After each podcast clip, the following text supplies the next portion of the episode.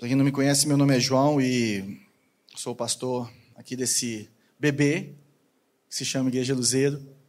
E nós estamos muito felizes que vocês estão aqui nos visitando e aqueles que também já estão com a gente aqui desde o comecinho, que não faz tanto tempo assim, né? E nós estamos falando um pouquinho sobre é, o que, que nós, como liderança desse ministério, gostaríamos que a igreja soubesse e vivesse. Então, nós começamos falando um pouquinho do que é ser igreja. Né? Que a igreja não é um lugar que você vai, mas é, é uma comunidade que você vive. A igreja é um corpo vivo. A igreja é orgânica. E nós precisamos viver igreja e não somente ir na igreja. O ir na igreja faz parte do ser igreja.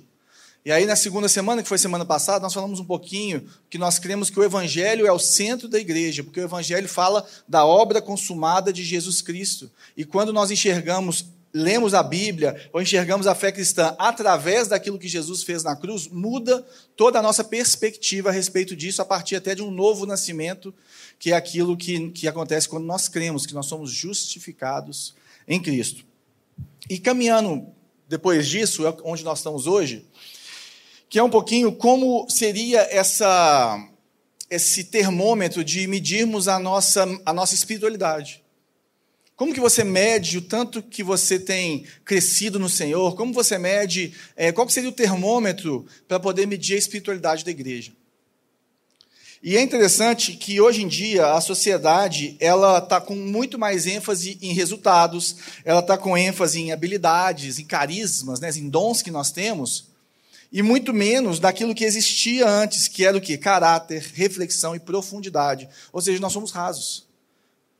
E, e nessa, nessa situação toda dessa, dessa, desse raso que nós temos, é como se fosse um, um ribeiro que faz muito barulho, mas ele não tem profundidade. É completamente diferente de um rio calmo e, e, profundo que não faz barulho, mas ele tem profundidade, ele consegue chegar muito mais longe, ele tem muito mais vida do que aquele riacho.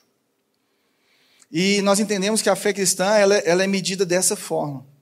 Porque nós, nós temos que tomar cuidado para que os dons e os prodígios, para que os, o, aquilo que é feito pela, pelo nosso exterior, seja maior do que aquilo que está no nosso interior. Se nós olharmos, por exemplo, para a igreja de Corinto, né, que é uma igreja que ficava numa região litorânea, como se fosse uma, uma Nova York hoje, um, é, uma parte litorânea assim, o Rio de Janeiro, há uns anos atrás, não sei. Mas era um lugar que passavam muitas culturas. Falavam, falavam que tinham mais deuses do que pessoas em Corinto. E Corinto tinha um problema muito grande, que não era um problema de dons, era um problema de caráter. Se você lê a, as epístolas de Paulo à igreja de Corinto, 1 e 2 Coríntios, você vai ver que, que o problema não são os dons espirituais que acontecem e que, e fluem naquele lugar, mas a essência deles que não tinha sido transformada esse barulhinho aqui, toda hora começa a pregar, gente, é impressionante. Então, o que, que eu vejo? Que nós temos que tomar cuidado, porque a gente pode tentar é, viver algo no nosso exterior, mas sem ter uma mudança no interior. Nós podemos, às vezes, é, é, vivermos uma vida evangélica sem termos nascido de novo, sem sermos é, transformados pelo próprio Evangelho. E essa é a preocupação de Paulo aos Gálatas aqui. Ele está falando com, com a igreja da Galácia, né, que nós falamos na semana passada em cima de Gálatas 2, e hoje vamos falar em Gálatas 5, se você quiser abrir sua Bíblia aí. É, o, o tom dessa, dessa, dessa carta é que chegaram alguns judeus no meio de uma igreja gentílica, né, de pessoas que não eram judeus de nascença, e começaram a falar assim: olha, além de crer em Jesus, vocês precisam de guardar a lei. Além de crer em Jesus, vocês precisam de ser circuncidados. Ou seja, a obra de Jesus não é o suficiente, precisamos de acrescentar coisas a ela. Precisamos de guardar várias coisas que são do, da antiga aliança. E falava assim: olha, você nem nasceu israelita, mas você tem que ser assim também. E eles conseguiram convencer Pedro aquele que caminhou com Jesus a ser assim. Ele já tinha parado com isso e ele volta a fazer isso. Então nós vemos que a gente tem esse coração, essa essa tendência a o nosso coração ele quer sempre se guardar debaixo de uma legalidade, debaixo de algo que eu faço e eu sou aceito, e muito menos na obra consumada de Jesus, naquilo que ele é por mim. Nós temos essa tendência de criarmos ídolos para nós mesmos. E nós temos que tomar cuidado com isso. E Paulo vai falando isso maravilhosamente. Não sei se você já leu essa epístola, mas no capítulo 1 ele começa falando um pouquinho que ele recebeu aquilo de Deus e não foi dos homens. E depois ele começa a falar exatamente dessa situação da circuncisão e que a resposta é o evangelho, a justificação em Cristo. Ele fala daqueles que são nascidos da lei, que são os filhos de Agar, e aqueles que são nascidos do Espírito, né? E, e que são os filhos de Sara, que ele vai trazer essa, essa, essa visão espiritual a respeito ali do que aconteceu na vida de Abraão. E ele começa a falar: olha, aqueles que são nascidos da lei têm que cumprir a lei, mas aqueles que não são. Aqueles que são nascidos de Deus, aqueles que são enxertados na videira, aqueles que nasceram de novo, que não vêm de, uma, de, uma, de um berço ou de, um, de uma barriga israelita, esses também, a bênção de Abraão, a bênção de Deus para Abraão, a bênção de Deus para Israel, ela está estendida a todos os povos. E vocês têm promessas sobre as suas vidas e vocês são chamados filhos de Deus. E aí ele fala assim: olha, beleza. Só que tem uma coisa acontecendo aqui que nós precisamos agora entender como que a gente vai viver. Ele explica isso tudo, passa por isso tudo e chega aqui no capítulo 5, que ele vai falar assim, cara, mas como é que é essa liberdade? E o que, que deve produzir essa liberdade para que depois você consiga viver o exterior daquilo que acontece lá fora? E é onde nós vamos ler Gálatas 5, 16 a 26. Verso 16: Por isso digo: vivam pelo Espírito, e de modo nenhum satisfarão os desejos da carne. Pois a carne deseja o que é contrário ao Espírito, e o Espírito que é contrário à carne. Eles estão em conflito um com o outro, de modo que vocês não fazem o que desejam. Mas, se vocês são guiados pelo Espírito, não estão debaixo da lei. As obras da carne são manifestas: imoralidade sexual, impureza, libertinagem, idolatria, feitiçaria, ódio, discórdia, ciúmes, ira, egoísmo, embriaguez, orgias e coisas semelhantes. Ou seja, a, a lista podia ser maior. Eu os advirto como antes os adverti: aqueles que praticam essas coisas não herdarão o reino de Deus. Mas o fruto do Espírito é amor, alegria, paz, paciência, amabilidade, bondade, fidelidade, mansidão e domínio próprio. Contra essas coisas não há lei. Os que pertencem a Cristo crucificaram a carne com as suas paixões e os seus desejos. Se vocês vi, se vivemos pelo Espírito, andemos também pelo Espírito. Não sejamos presunçosos, provocando uns aos outros e tendo inveja uns dos outros. Vamos orar. Senhor, obrigado por tua palavra. Ela é viva, ela é eficaz. Ela que nos convence, através do teu Espírito Santo, do pecado, da justiça e do juízo. Ela que nos ensina a respeito do Senhor, daquilo que o Senhor tem para nós. Ela é suficiente para nos revelar aquilo que o Senhor quer revelar a nós. E nós cremos nela como nossa única regra de fé. Então, Pai, fala conosco através da tua palavra nessa noite, em nome de Jesus. Amém. Então, o que, que Paulo está ensinando? Ele está falando assim: olha, pessoal da galáxia, nós temos que tomar cuidado, porque a gente pode ensinar uma vida moralmente aceita, uma moralidade, ou uma vida que é transformada sobrenaturalmente pelo Espírito Santo de Deus. Qual que é a sua escolha? Como que vocês vão viver? E ele começa falando exatamente do fruto, né? Ele fala, ele fala aqui do fruto, quando ele fala aqui no 22, mas o fruto do Espírito é.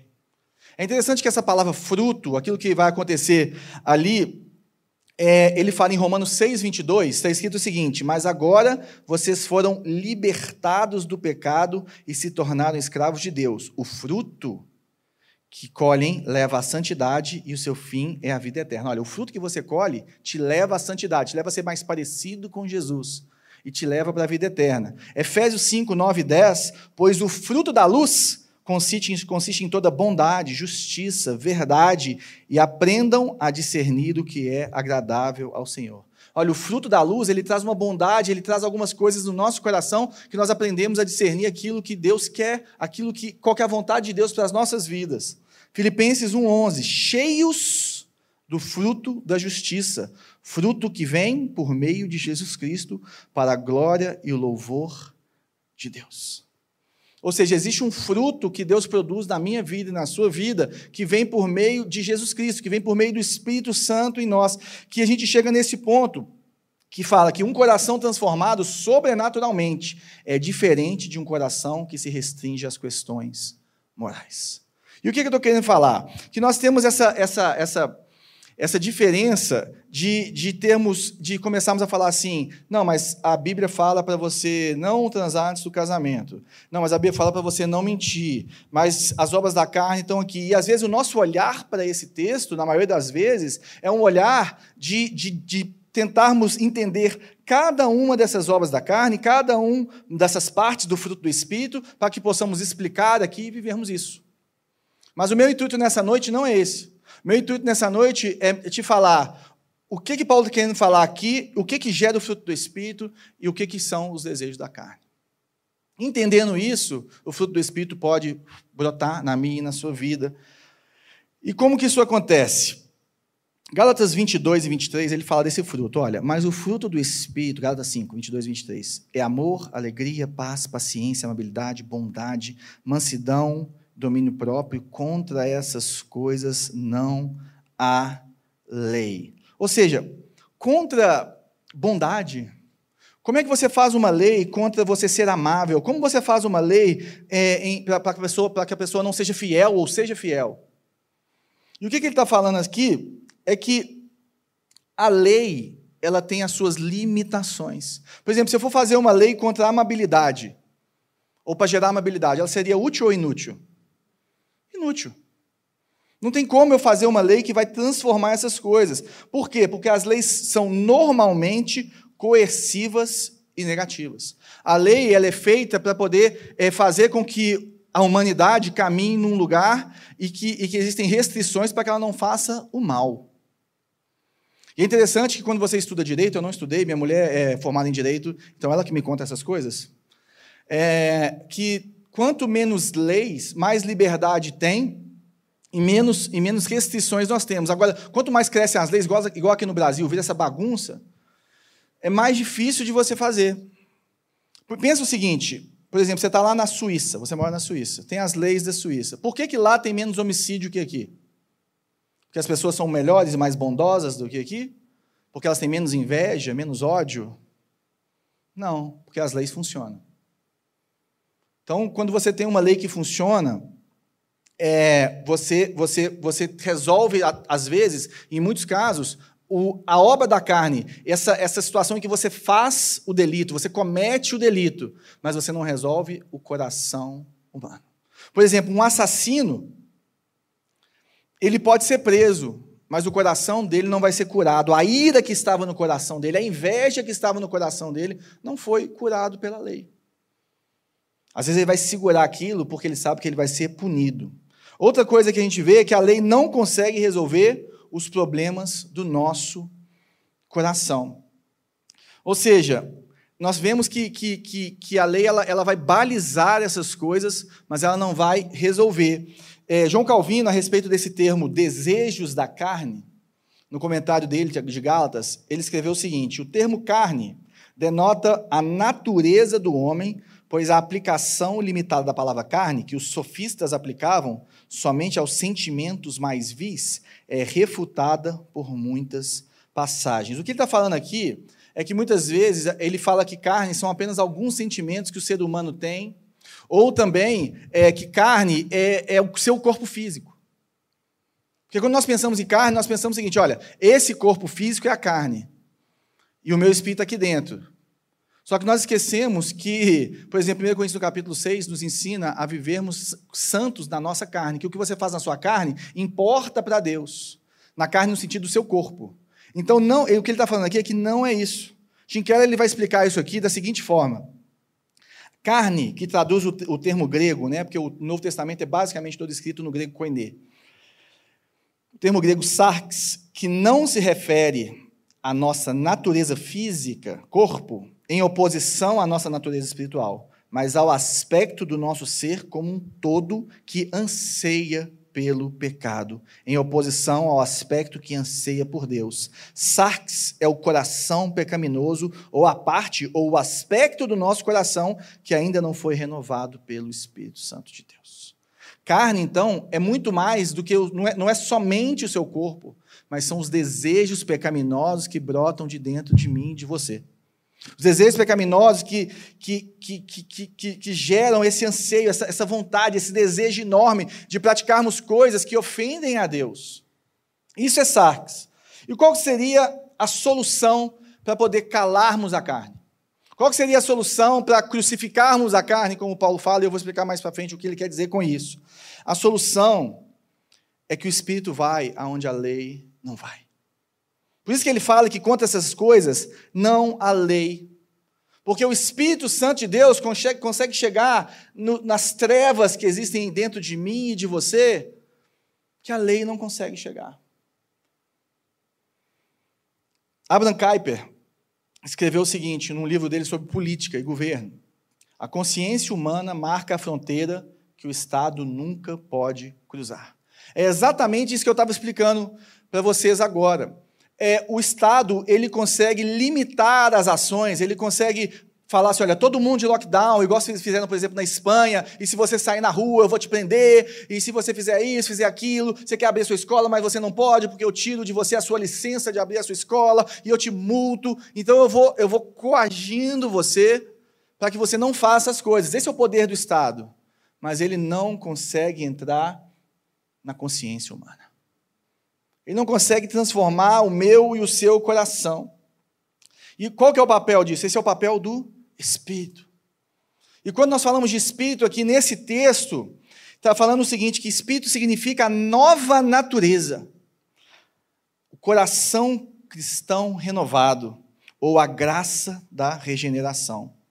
E o que mais significa a palavra carne, senão o velho homem? Desobediência e rebelião contra o Espírito de Deus permeiam toda a natureza do homem. O Espírito e a lei podem lidar com o exterior, mas somente o Espírito Santo pode lidar com o nosso exterior.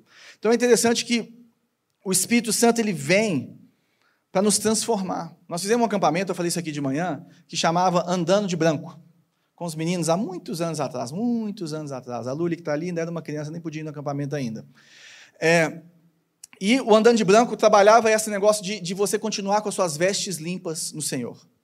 E nós falamos a respeito do rei louco. Quem era o rei louco? O velho homem que habita dentro de mim e de você. E, o que, que e qual que era o problema do rei louco? O rei louco está preso.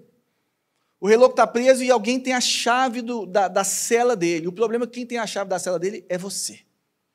Quem tem a chave para poder liberar o velho homem que existe em você é você mesmo.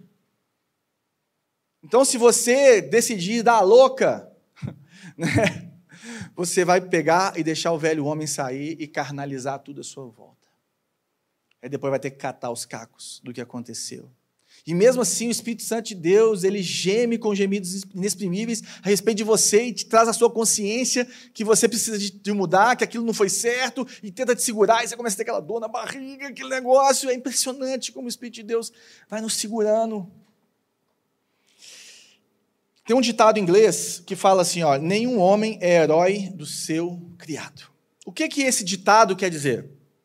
Existiam grandes homens que tinham seus vários criados. Por exemplo, alguém que, que, que era um, um, grande político, ou um grande guerreiro, ou o que fosse. E essas pessoas elas eram adoradas pelos seus feitos, pelos seus dons, pelos seus carismas, por aquilo que eles faziam. E esse ditado fala o seguinte: olha, mas quem conhece profundamente essas pessoas, o criado, a família, eles sabem quem ele realmente é. Eles sabem é, o que ele sacrifica para poder ser esse homem ou essa mulher que ela é, e que muitas vezes não tem nada a ver com aquilo que Deus quer que a gente faça. Muitas vezes nós olhamos para grandes empresários e falamos assim: nossa, que homem maravilhoso. Olha para a família dele. Pergunta para a mulher dele se ela queria aquele tanto de dinheiro ou queria o marido mais algumas horas em casa durante a semana. Pergunta para os filhos dele se eles queriam aquilo tudo ou queriam simplesmente o pai nadando com eles na piscina, pelo menos um sábado por mês. Nenhum homem é herói do seu criado, mostra exatamente que na intimidade as pessoas demonstram as suas concupiscências, os seus desejos carnais. Que é o que Paulo está falando aqui. É, em 1 Coríntios, no capítulo 13, você pode deixar Gálatas marcado aí, volta um pouquinho, Coríntios está logo atrás. É o capítulo do amor, que está entre dois capítulos que falam de dons espirituais, que falam que a igreja é um corpo formada por vários dons, por várias pessoas, é lindo e maravilhoso. O capítulo 14 talvez seja um dos capítulos que fala mais sobre esses dons sobrenaturais, de orar em línguas, é, é, de profecia e tudo mais. Mas ele, no meio deles tem o capítulo 13, E o capítulo 13 fala que, que se você ler ele corretamente, você vai ver que ele está falando o seguinte: olha, se você não tiver uma vida transformada sobrenaturalmente, nada importa o que você faça. 13, 1. Ainda que eu fale a língua as línguas dos homens e dos anjos. Se não tiver amor, serei como um sino que ressoa ou como um prato que retine. Ainda que eu tenha o dom de profecia e saiba todos os mistérios e todo o conhecimento e tenha uma fé capaz de mover montanhas, se não tiver amor, nada serei. Ainda que eu dê aos pobres tudo o que possuo e entregue o meu corpo para ser queimado, se não tiver amor, nada disso valerá. Olha que interessante, você pode ensinar a Bíblia, o que ele está falando aqui? Você pode ensinar a Bíblia maravilhosamente, você pode dar tudo que você tem aos pobres, você pode morrer pela sua fé, pela sua religião, mas se isso é feito por motivo de cobiça, se isso é feito por motivos morais errados, ou de um coração que não foi transformado pelo Senhor, isso não vale nada. Porque qual que é o sentimento, qual que é a motivação do amor? A motivação do amor está aqui no verso 4. O amor é paciente, o amor é bondoso, não inveja, não se vangloria, não se orgulha, não maltrata, não procura seus interesses, não se ira facilmente, não guarda rancor. O amor não se alegra com a injustiça, mas se alegra com a verdade. Tudo sofre, tudo crê, tudo espera, tudo suporta. O amor nunca perece mas as profecias desaparecerão, as línguas cessarão, o conhecimento passará, pois em parte conhecemos e em parte profetizamos. Quando, porém, vier o que é perfeito, o que é imperfeito desaparecerá. O que ele está falando aqui no versículo, no, no, nessa sequência, é que se você não tiver um coração transformado pelo amor de Deus, ou se eu não tiver esse coração, eu posso fazer isso sendo invejoso, sendo orgulhoso, sendo impaciente, sendo rancoroso, sendo maldoso, sendo interesseiro e sendo ansioso. E Deus está falando assim: olha, isso para mim não adianta. Não adianta. Por quê? Por quê? Porque quando você usa apenas a lei para fazer uma pessoa moral, o custo disso pode ser a alegria e a paz dessa pessoa quando nós apenas restringimos as pessoas, quando nós apenas falamos assim, você não pode fazer isso, isso, isso é certo, isso é errado, se, você não fizer, se você fizer isso, Jesus não vai gostar, né? Jesus gosta quando você é obediente. E não sei o quê. Lógico que ele gosta quando a gente é obediente, gente. Mas nós precisamos de um coração transformado.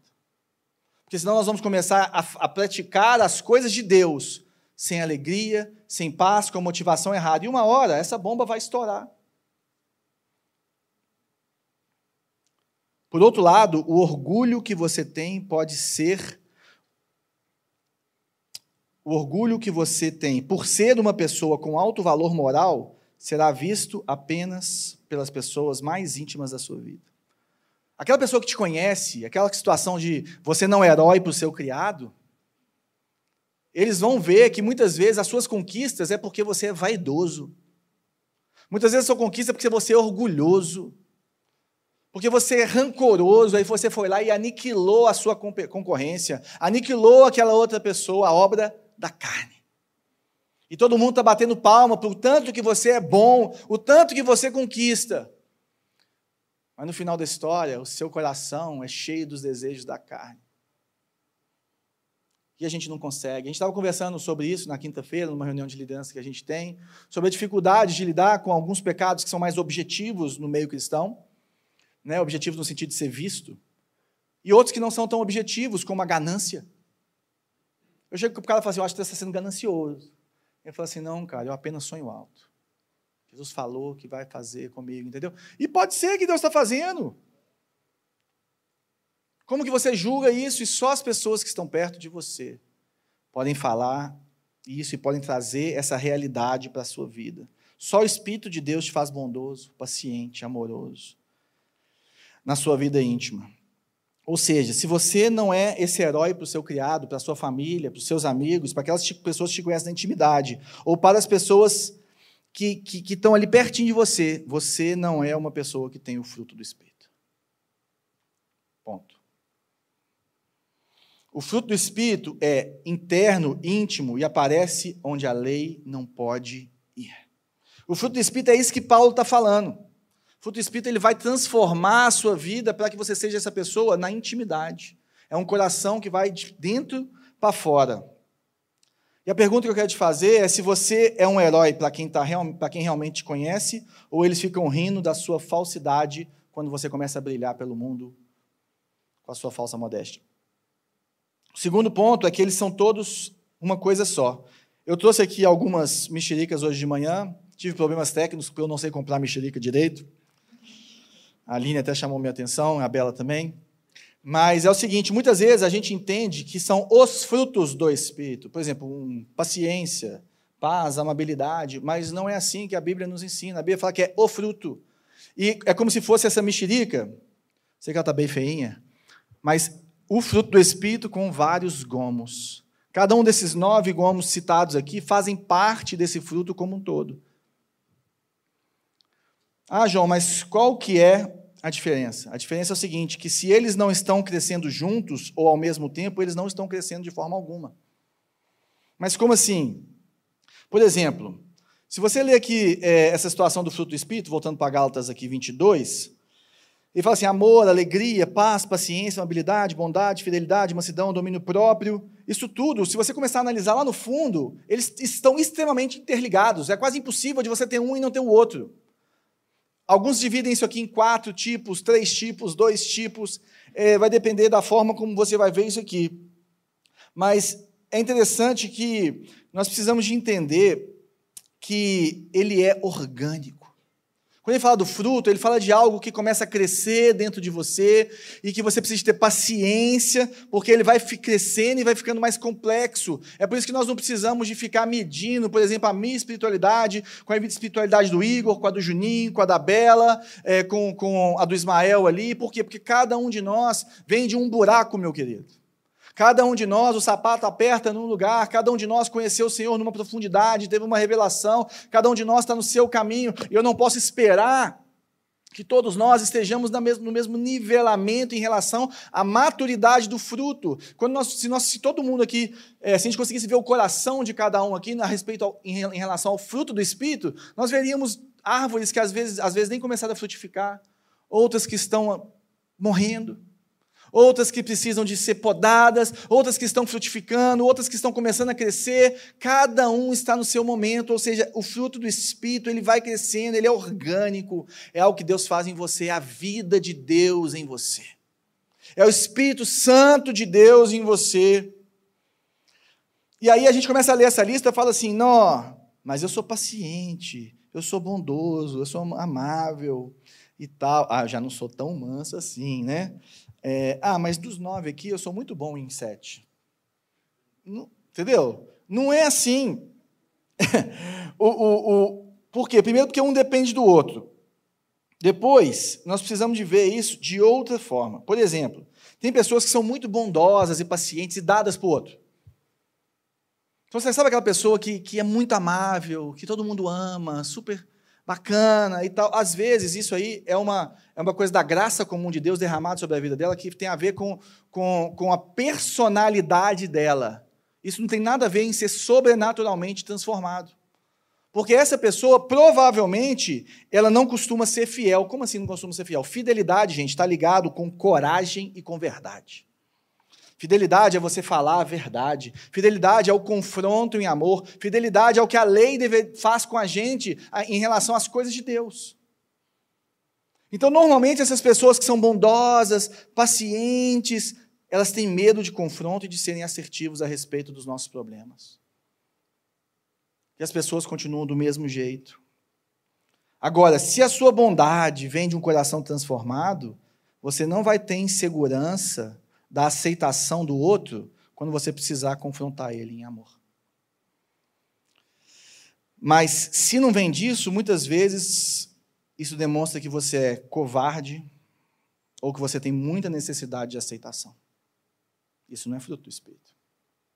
Agora, por outro lado, nós temos aquelas pessoas que falam mesmo, né? aquela pessoa que é mega confrontadora, que fala o que quer e que não deixa passar, tipo assim, nem, nem um mosquito na frente dela fazendo barulho, que ela já fala assim: você está fazendo barulho demais, seu mosquito você podia ficar mais baixo, aí eu estou vendo aqui meu Netflix. Sabe por que, que ela tem fidelidade, mas ela não tem paciência? Ela tem coragem, mas ela não tem longanimidade, ela não tem amor. E o, que, e, e o que ela faz é apontar o nosso erro, mas não resolve o nosso erro, porque não existe também o acolhimento. Não existe a coisa certa, da forma certa, na hora certa. E sabe o que, que muitas vezes essa pessoa é? Ela é, em parte, muito arrogante. De achar que pode sair apontando por aí os defeitos dos outros, como se ela não tivesse nenhum. Ou seja, nós precisamos de ser essas pessoas, e o, o, que Cristo forma em nós, e a pessoa de Jesus Cristo, é essa pessoa que, que a Bíblia fala que ele é cheio de graça e de verdade. Ele consegue ao mesmo tempo ser humilde e soberano. O fruto do Espírito é essa versão sobrenatural minha e de você. E esse tem que ser o termômetro das nossas vidas espirituais. Esse, para mim, é o que está escrito aqui, ó, sua maturidade espiritual é medida pela pior qualidade dessas que você tem. Então, em vez de você ficar falando assim, mas eu sou bondoso, olha o que, que eu faço. Não, fala assim, nossa, cara, eu tenho dificuldade demais de falar a verdade para as pessoas que eu conheço. Eu tenho muito medo da pessoa brigar comigo e ficar uma semana de cara feia para mim, porque eu falei algo que ela precisa de ouvir para o crescimento dela, para a edificação dela e com amor por ela. Não pode voltar. Esse é o tanto que você está cheio do Espírito. Isso pode passar, gente. E agora, quais são essas qualidades, assim, que são muito importantes? Primeiro, ele é gradual. Ele acontece, igual nós falamos, ele é orgânico, ele vai crescendo. E o texto fala aqui no verso 19, olha, as obras da carne são manifestas, imoralidade sexual, impureza, libertinagem, por aí vai. É interessante que quando fala aqui que as obras da carne, elas são o quê? Manifestas. Elas se manifestam e elas acabam. Elas acontecem, elas são um, um ato, né? elas acontecem numa ação. Agora, o fruto não. O fruto, ele demora bastante tempo para ele amadurecer. Ele vem devagar. Não adianta você querer converter agora e achar que o fruto do Espírito vai transformar a sua vida de um dia para o outro. Deus vai transformar a sua vida, Deus vai transformar o seu olhar, mas existe uma caminhada de santificação, de se parecer mais, de se, se tornar mais parecido com Jesus, que é a caminhada que você vai correr de hoje até o final da sua vida, meu querido. Não desespere. Não desespere. Nossa, mas eu errei. Nossa, mas eu fiz. Mas glória a Deus, gente, eu estou caminhando. Glória a Deus, eu tô, estou andando com Jesus. Sabe, em muitos momentos nós não vamos conseguir medir o fruto. Por exemplo, você não vai ficar assim, nossa, hoje de manhã eu acordei e dei um beijo na Bela e fiz café para ela e tal, e chamei ela no canto e falei, olha, amor, acho que isso aqui podia dar uma regulada, tal, porque você sabe como é que é, e tal, não sei o quê, e tudo foi maravilhoso e tal, e de noite eu já cheguei cansado do culto e falei assim, quer saber de uma coisa? Sai para lá, eu quero aqui ficar sozinho, eu e eu. E vai cuidar dos meninos, que eu vou ficar aqui com as pernas para cima. Seria bom, né? É, mas é obra da carne. Então, assim. Pequei, né? Então, assim, gente, o negócio é o seguinte. Só que eu, eu vou medir isso de tempos em tempos. Eu posso, pode acontecer alguma coisa hoje, numa conversa minha com ela, ou com você, ou com alguém, que eu vou falar assim: ó, oh, eu reagiria diferente a um ano atrás. Eu reagiria diferente a seis meses atrás, a uma semana atrás. É o fruto do Espírito crescendo dentro de mim. É o Senhor me transformando e me deixando a imagem e semelhança dele. Então não fica medindo o fruto do Espírito todo dia e cobrando isso dos outros também, não. Pelo amor de Deus. Olha para dentro de você e comece a buscar o Senhor e buscar o crescimento que existe. E nós não podemos confundir o fruto do Espírito com os dons do Espírito. Então nós temos esses dons extraordinários de profecia, de milagres, de cura, de tudo mais. Quando nós temos dons ordinários, por exemplo, dom de governo, que é o dom de liderança, né? Nós temos é, é, é, o dom da hospitalidade, que é um dom de você receber bem as pessoas na sua casa.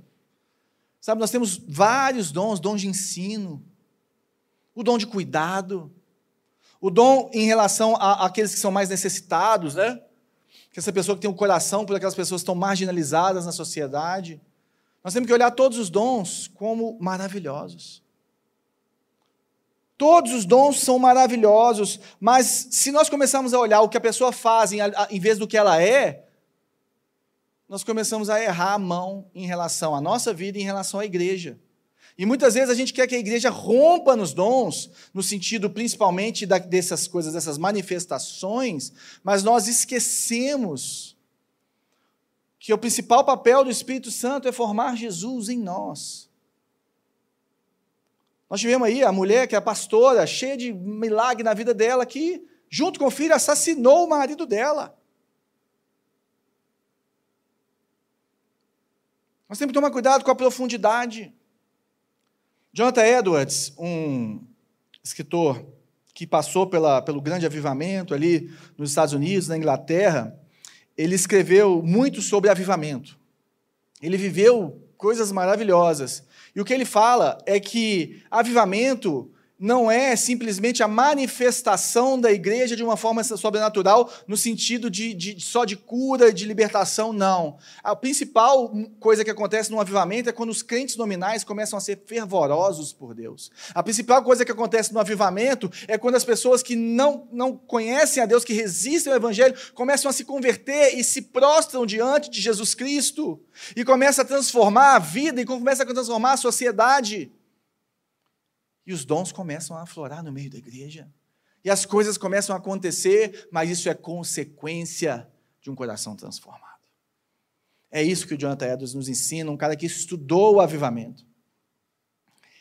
Outra coisa sobre ele é conflituoso. O que quer dizer isso? Ele fala aqui no verso 17: Pois a carne deseja o que é contrário ao espírito, o espírito que é contrário à carne. Eles estão em conflito um com o outro, de modo que vocês não fazem o que desejam.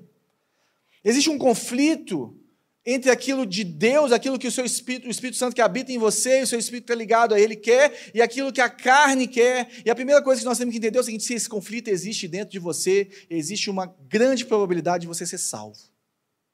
Porque aqueles que não conhecem o Senhor, aqueles que não têm o Espírito Santo, eles não estão nem ligando se o que eles estão fazendo é obra da carne ou não.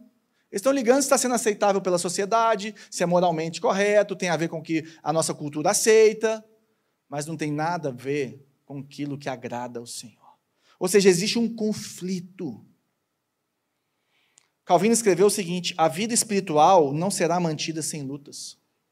Aqui somos informados, aqui nesse texto, sobre a natureza da dificuldade proveniente de nossa, nossas inclinações naturais que se opõem ao Espírito. Nós vamos lembrar, gente, que nós somos pecadores transformados pela glória de Deus, que nós somos pecadores que foram santificados por Jesus, nós temos o Espírito Santo, o Espírito Santo vai agindo, mas nós ainda temos pecado. Existe uma luta dentro de nós, uma batalha que nós temos que lutar. Então vai ter época que você vai se achar a pessoa muito mais carnal. Tem época que você vai estar com essa tendência, parece que, parece que o velho homem está gritando na porta, sabe? Aquele cara, o rei louco, está doido para sair, e ele dá umas escapadas e volta. E tem época que está tudo calmo. Parece que você está mais espiritual. Saiba disso. O conflito acontece, mas isso é um sinal que você pertence a Jesus. Ora, busque o Senhor. Sua carne deseja, deseja coisas, mas você consegue discernir que não é quem você é mais. Ou seja, sua carne quer muitas coisas, não sei se acontece, se acontece com você. Muitas vezes os meus desejos pecaminosos desejam várias coisas, mas eu sei que isso não tem nada a ver comigo mais. De quem eu sou no Senhor. Ou seja, não é aquilo que eu gostaria de fazer. Sabe, a sua maior fraqueza é um sinal de que houve uma mudança sobrenatural na natureza do seu coração. Todos nós sabemos as nossas maiores fraquezas. Todos nós sabemos onde o sapato aperta, mas nós temos essa situação desse fruto do Espírito que vai crescendo lentamente dentro de nós e vai formando Jesus em nós. Então, como que eu faço para esse fruto crescer? A primeira coisa é pense nas coisas que você está fazendo. Ou seja, por que você está fazendo as coisas?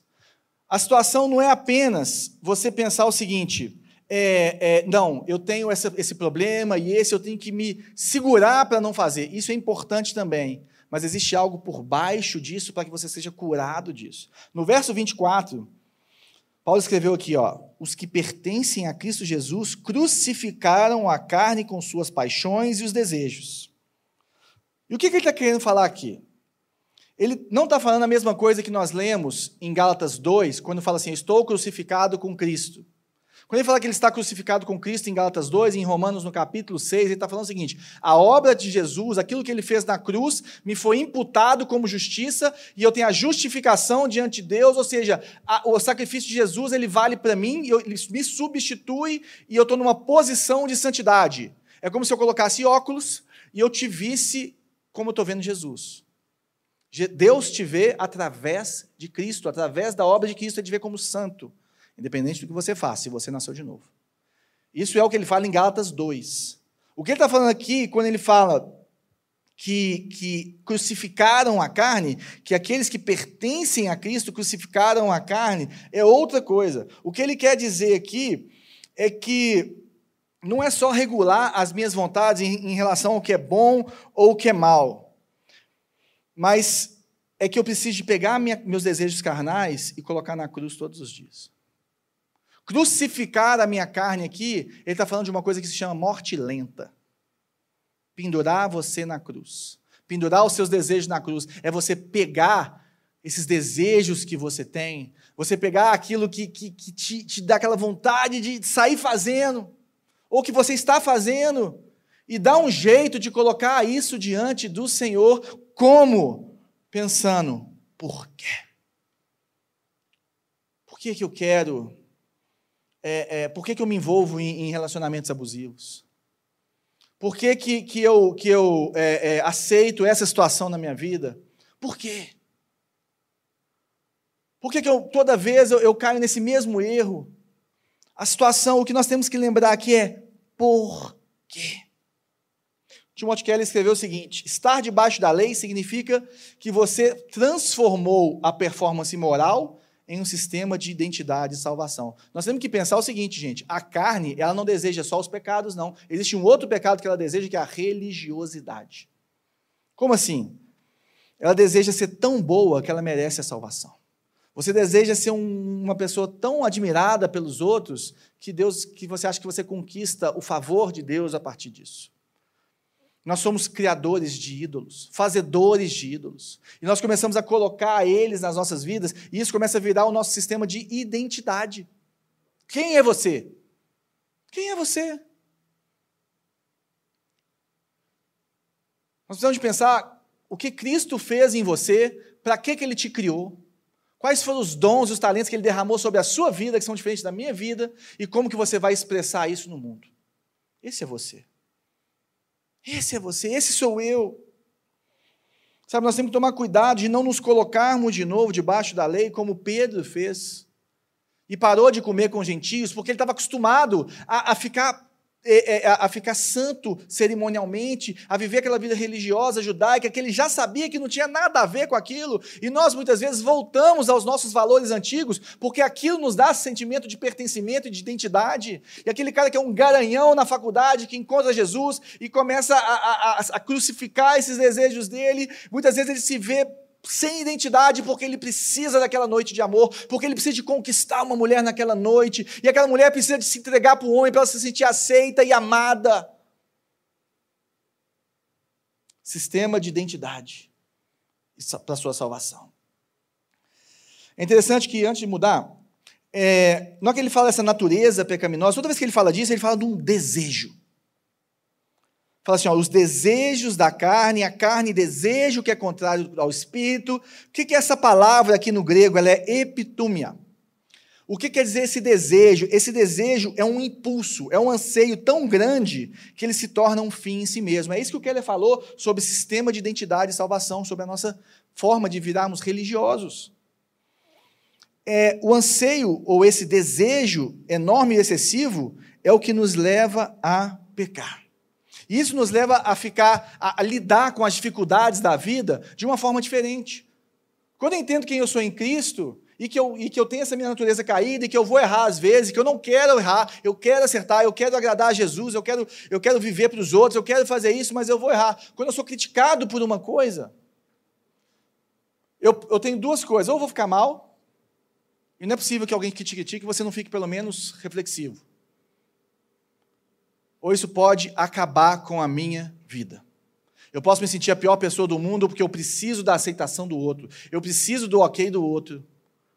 Se você ficar acabado e fica sem chão, e você se sente a pior pessoa do mundo, por exemplo, com críticas, quer dizer que você também está assim, ó, não pode voltar. Esse sistema de identidade e de salvação, através da sua performance moral, essa nossa religiosidade está formada no seu coração.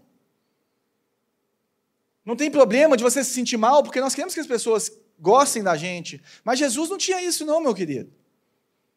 Jesus, o povo falava dele e tal, não sei o quê, e ele não deixava de ser amor, ele não deixava de ser perfeito. Qual que é o lugar da crítica, por exemplo, ou dessas outras coisas na sua vida? Isso vai depender do tanto que o seu coração está sendo transformado pelo Espírito Santo de Deus. O tanto que você sabe que você é aceito por Deus. Se tentamos crucificar essa nossa natureza pensando, eu não posso ficar assim, eu sou um cristão que tenho que ter fé. Olha, se você tiver fé, você não vai ser assim. Isso é lei. Se você tiver, se você fizer, isso é lei. Agora, por exemplo, se você perguntar para você mesmo, por que eu estou ficando tão mal assim? Por quê? Sabe, se você começa a olhar assim, olha, o que está me levando a colocar as coisas e as pessoas em algo que só Jesus pode fazer por mim? Por quê? Ou seja, como que eu devo crucificar a minha carne? Pensando por quê? Romanos 1,16, que a gente leu na semana passada, está escrito o seguinte: Não me envergonhe do evangelho, porque é poder de Deus para a salvação de todo aquele que crê, primeiro o judeu, depois o grego. Imagina, da mesma forma que você pode escrever dessa forma, desse jeito, é, um religioso poderia falar: Não satisfaça os desejos da carne, crucifique a carne e então viverá pelo Espírito. Eu não me envergonho do Evangelho, porque ele é poder de Deus para a minha salvação porque Ele me transforma, porque Jesus me transforma, e nele eu vou conseguir vencer. Ou seja, como que eu vou crucificar a minha natureza pecaminosa? Eu vou pensar, por quê? Uma outra forma de crescer no fruto do Espírito é você se alegrar para que você possa se arrepender. O que quer dizer isso? A primeira coisa que eu tenho que fazer é, em vez de ficar tentando satisfazer, não satisfazer os desejos da carne, e me, e me, e me mutilando, e me travando todo, e, e tal. Isso, isso acontece, a gente consegue, mas é muito difícil. Como que eu posso ser transformado sobrenaturalmente pelo Senhor? Sabe como? Quando você entende que você é dele, que você é posse dele, que você é amado por ele. Se você entender isso, crucificar os seus desejos carnais, você vai crucificá-los com alegria. Se você falar assim, cara, Jesus é muito melhor do que isso que eu estou querendo. Jesus é muito maior do que esses meus desejos. Sabe o que é isso? Isso é intimidade.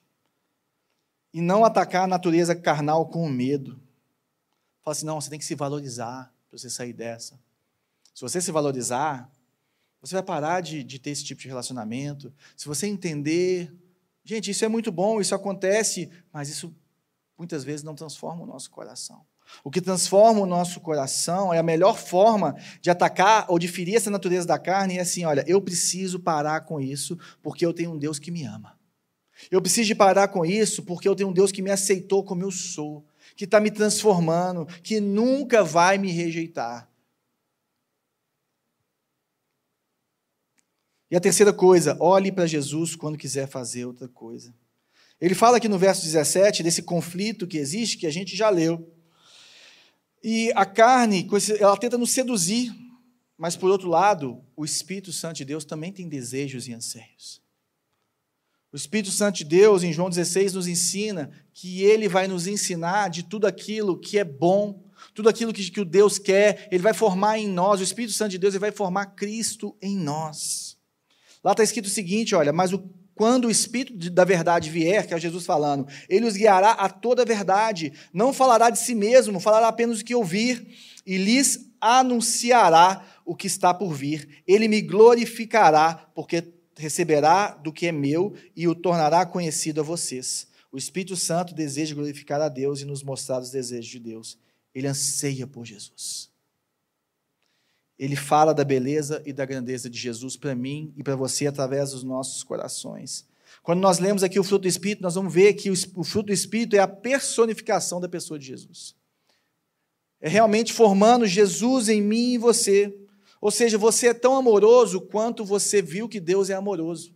Você vai se doar o tanto que você que você que o Espírito Santo te ensinou que Jesus se doou por você. Porque nós somos transformados, quanto mais próximos e conhecidos dele, nós somos mais transformados. Nós vamos falar o seguinte: Esse é o amor que eu quero, esse é o perdão que eu quero, essa é a fidelidade que eu quero, essa é a coroa da vida que eu quero. Ou seja, quando você estiver tentado, meu querido, olhe para Jesus. Olhe para Jesus antes de fazer qualquer coisa.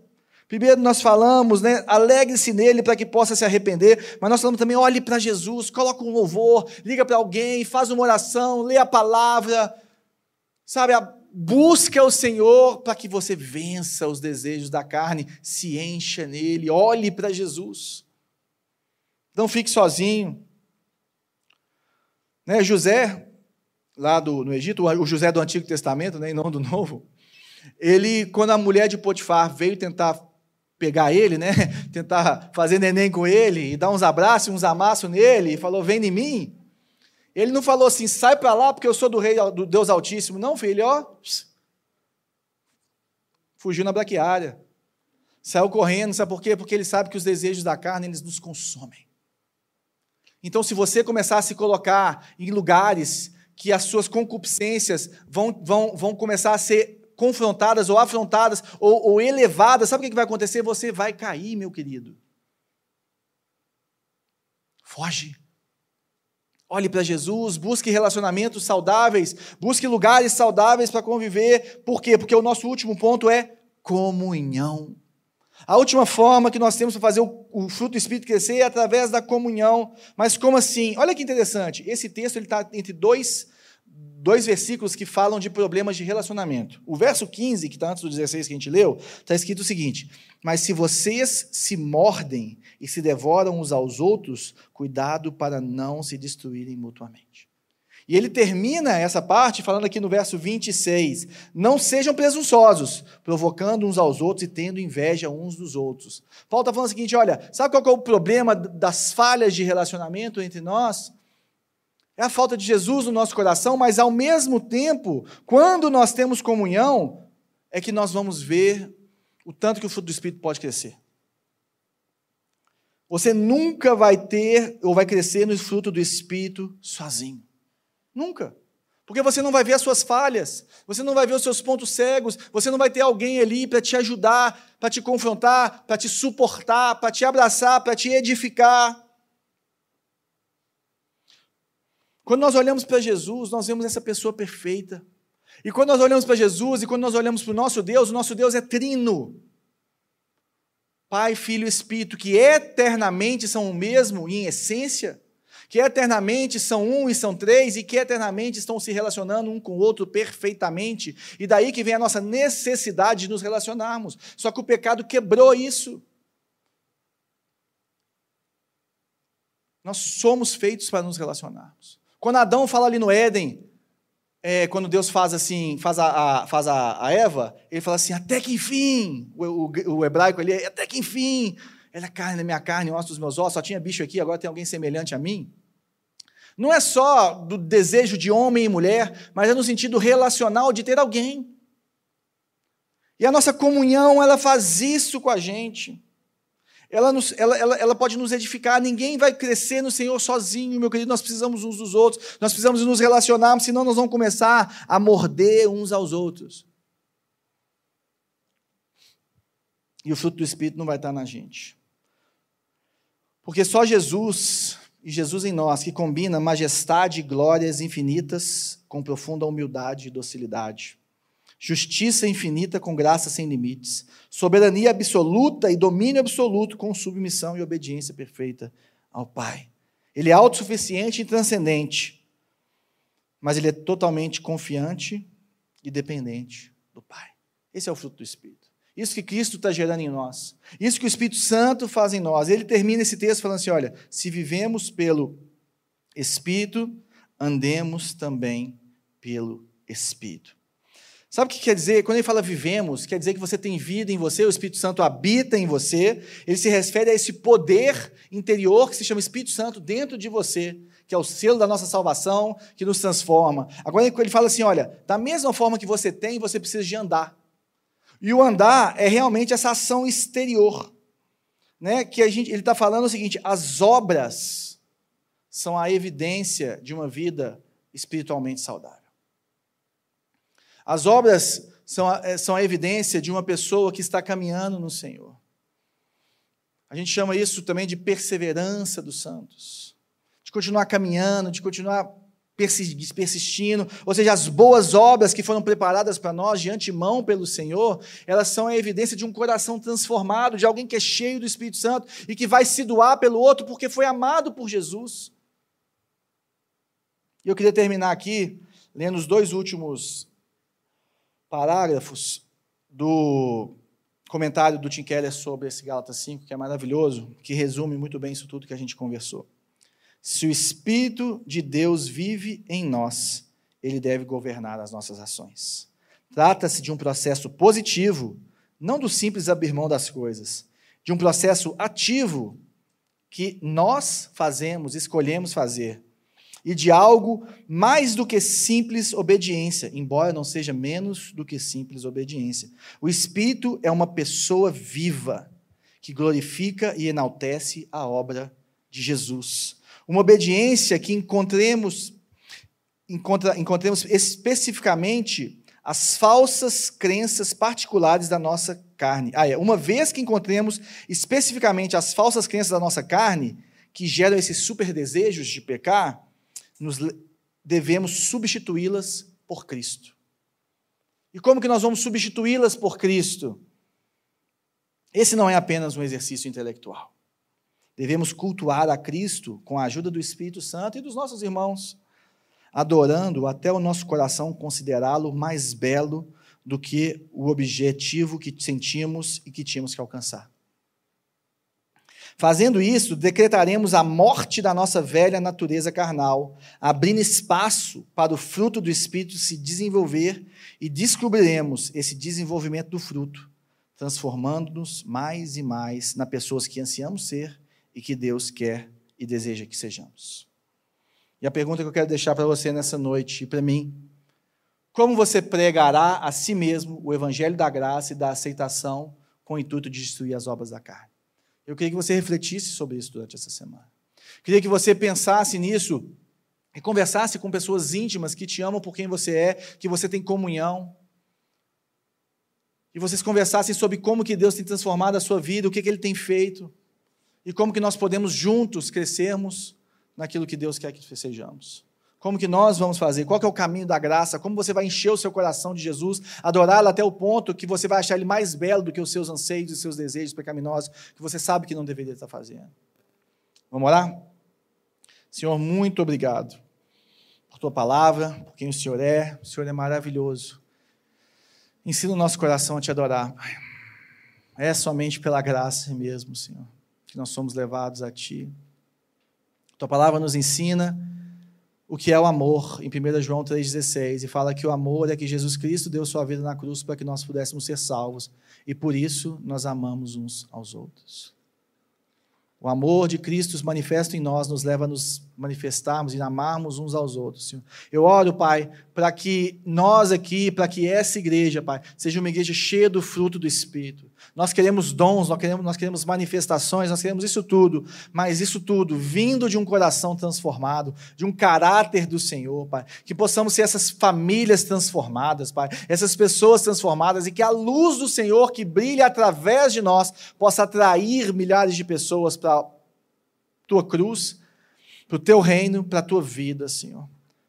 Que o Senhor fale conosco nesses dias, para que nós possamos crescer no fruto do Espírito, em nome de Jesus. Amém.